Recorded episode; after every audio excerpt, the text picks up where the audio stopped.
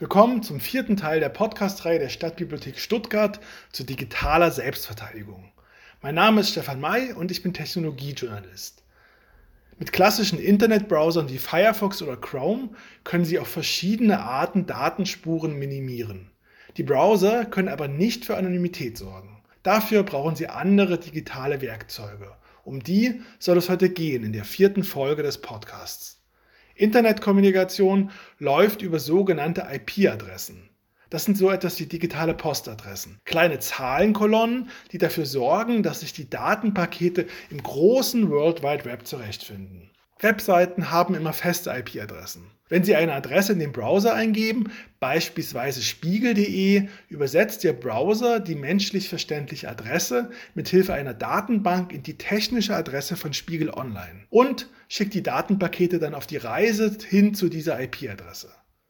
Wir als einfache Nutzerinnen und Nutzer haben wechselnde IP-Adressen. Wir bekommen sie zugewiesen, wenn wir uns im WLAN zu Hause, im Kaffee oder auf Arbeit einloggen.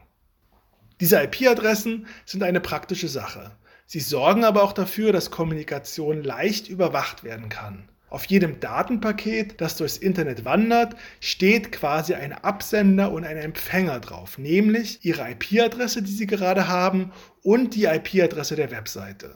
Ihr Internetanbieter erfährt somit, welche Webseite Sie ansteuern. Die Webseiten wiederum sehen Ihre IP-Adresse, können sie protokollieren und auf Anfrage an Behörden weitergeben. Und alle, die zwischendurch Datenverkehr beobachten, sehen auch, wer im Internet was macht. Solche ungebetenen Beobachter sind beispielsweise Geheimdienste, die massenhaft Datenverkehr auswerten.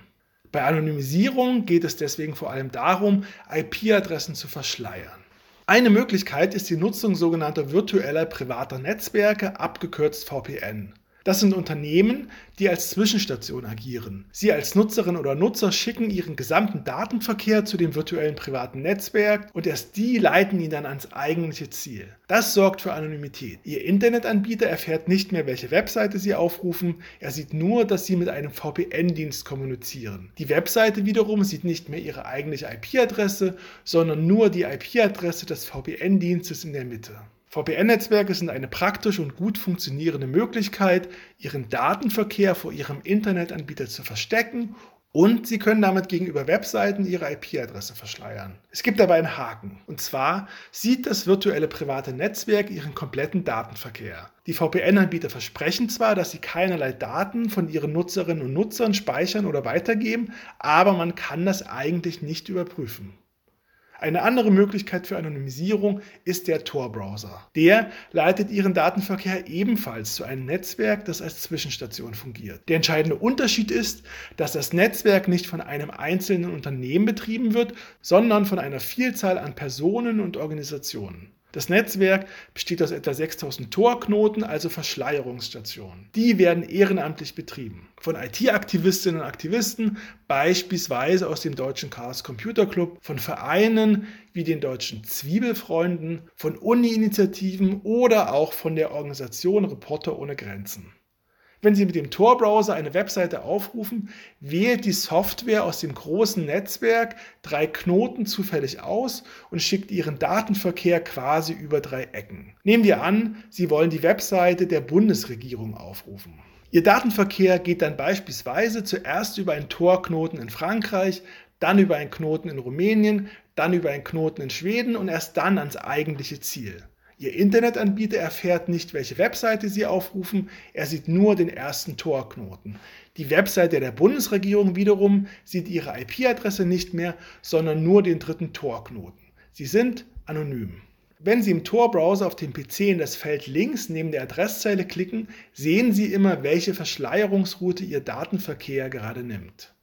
Mit dem Tor-Browser können Sie übrigens auch Zensur umgehen. Das ist bei uns nicht relevant. Wir haben keine politische Zensur, aber in einigen anderen Ländern ist das ein wichtiges Instrument gegen Zensur. Das funktioniert nicht überall perfekt. Die Regierungen wollen sich das natürlich nicht einfach so gefallen lassen und es gibt dann teilweise ein Katz-und-Maus-Spiel zwischen Tor und zwischen den Zensurregimen. Auch in China können sie mit dem Tor-Browser Zensur umgehen. Es ist dann aber ein bisschen komplizierter und sie müssen noch verschiedene Sondertricks anwenden.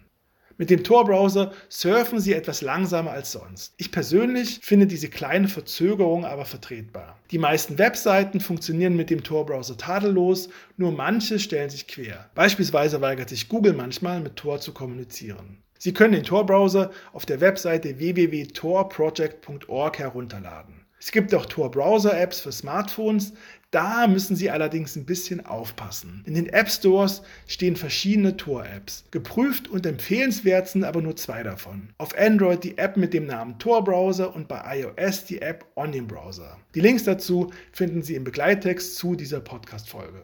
Mit dem Tor-Browser können Sie übrigens auch das Darknet betreten, aber das ist eine ganz andere Geschichte.